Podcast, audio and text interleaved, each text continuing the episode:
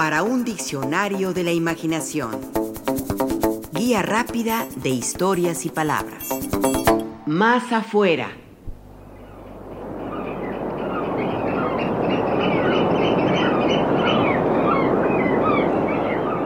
En el Océano Pacífico, frente a las costas de Chile, se encuentra el archipiélago de Juan Fernández. Reciben esas islas el nombre por el marinero español que las descubrió en el ya lejano 22 de noviembre de 1574.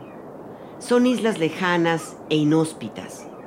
Hasta 1966, las islas más grandes contaban con nombres muy singulares, aunque sin mucha imaginación.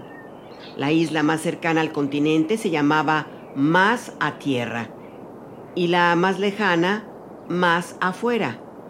Muchos prefieren seguir llamándolas así, con esos pintorescos nombres. Sin embargo, a partir de ese 1966, su nombre oficial para más a tierra es el de Isla Robinson Crusoe y para más afuera el de Isla Alexander Selkirk.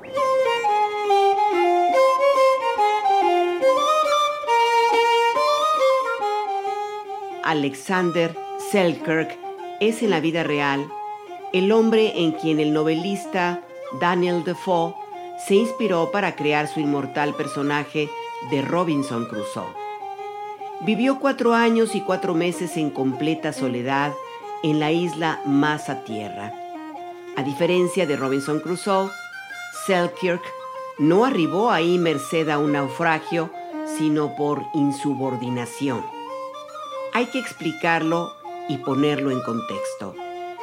Selkirk fue pirata o para precisarlo mejor, corsario. Formó parte de las naves con las que el capitán inglés William Dampier asoló y atracó barcos españoles bajo la argucia legal de las patentes de corso, que eran permisos oficiales para ejercer la piratería y que fueron firmadas por la reina de Inglaterra. Selkirk se integró a la tripulación de una pequeña flota formada por los barcos St. George y Cinque Ports, los cuales, tras bordear el Cabo de Hornos, comenzaron a atacar galeones provenientes de Manila con destino a Acapulco.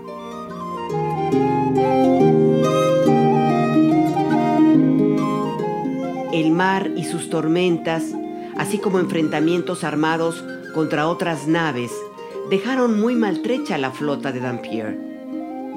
No solo eso, la moral empezó a decaer y empezaron a surgir discrepancias entre las tripulaciones.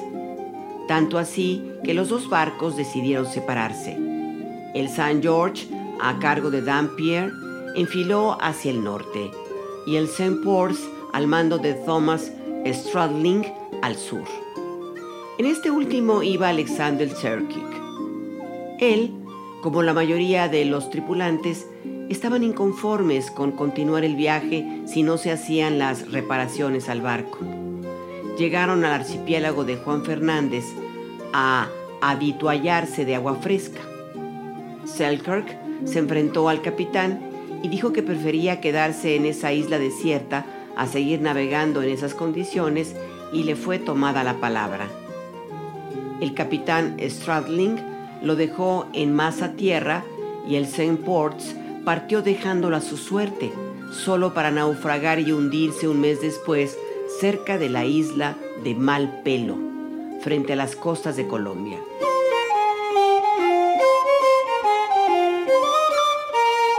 Alexander Selkirk, nacido en Escocia en 1676, fue abandonado en masa tierra en 1704, cuando contaba con 28 años de edad. No le fue tan mal el capitán lo dejó con un rifle, algunas balas, algo de pólvora, un cuchillo, un hacha y sus atuendos y posesiones personales. Lo peor, según su relato, fueron los primeros cuatro meses de su solitaria estancia en Masa Tierra.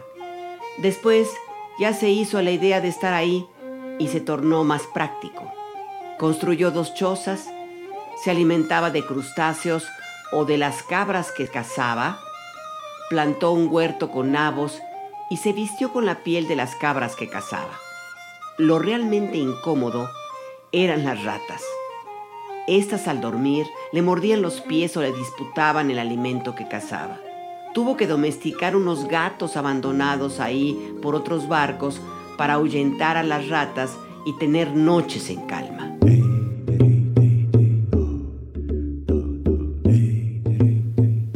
Trescientos años después, a inicios del siglo XXI, uno de los mejores novelistas norteamericanos contemporáneos visitó el archipiélago Juan Fernández. Nos referimos a Jonathan Franzen, autor de las novelas Libertad y Los pájaros. Llevó un ejemplar de Robinson Crusoe y se dispuso a pasar algunas semanas por completo en solitario en más afuera, es decir, en la isla que hoy lleva el nombre de Alexander Selkirk. Así describe Jonathan Franzen la localización y aspecto de esas lejanas regiones. En el Pacífico Sur, a 800 kilómetros de la franja costera central de Chile, hay una isla volcánica de imponente verticalidad, con 11 kilómetros de longitud y 6 de anchura, poblada por millones de aves marinas y miles de osos marinos, pero desprovista de humanos, salvo en los meses más cálidos cuando algunos pescadores salen a la captura de la langosta.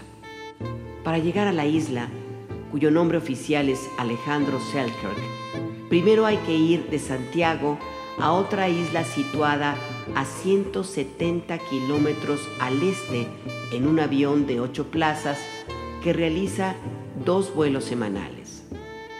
Después, desde el aeródromo, hay que viajar en una pequeña embarcación abierta hasta la única aldea del archipiélago.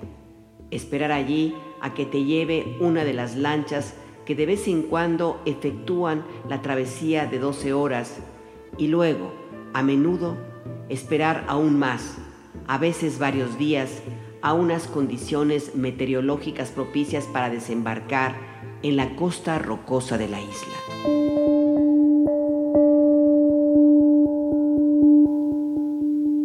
En más afuera, Jonathan Franzen sufrió las inclemencias propias de regiones tan inhóspitas, tormentas que acarreaban grandes chubascos y fuertes vientos que echaban por tierra su tienda de campaña. También sufrió de una invasión que él califica de sobrecogedora de miles de moscas, de caminar por senderos llenos de excrementos secos de mula, a un lado de escarpados acantilados, y del sentirse inhábil para orientarse y no perderse en sus caminatas. Llevó parte de las cenizas de su amigo David Foster Wallace, el enfant terrible de las letras norteamericanas, quien hacía unos meses se había suicidado en lo más alto de su popularidad. Las dispersó al viento en una colina con vista al mar. Un buen destino para su amigo, que sus cenizas quedaran como todo un aventurero en una de las regiones más apartadas del planeta.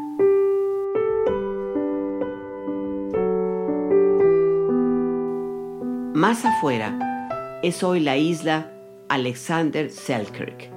Si bien este marinero escocés nunca puso pie en ella, y sí en cambio vivió en más a tierra, la isla Robinson Crusoe. Selkirk no pasó más de 20 años recluido en una isla, como sí pasó con el personaje inventado por Daniel Defoe. Tras cuatro años y cuatro meses, Selkirk fue rescatado en febrero de 1709 por el corsario Woodes Rogers.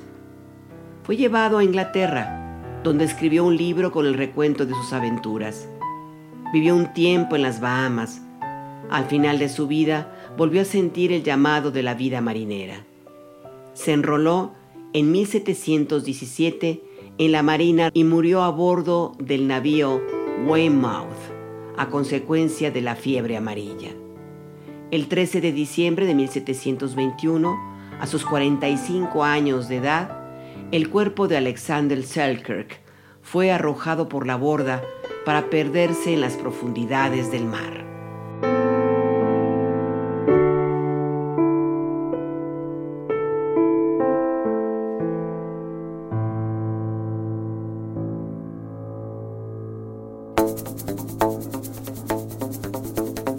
Participamos en este programa Juan Ramírez, Rafael Méndez, María Eugenia Pulido, Mauricio Carrera y Pilar Muñoz.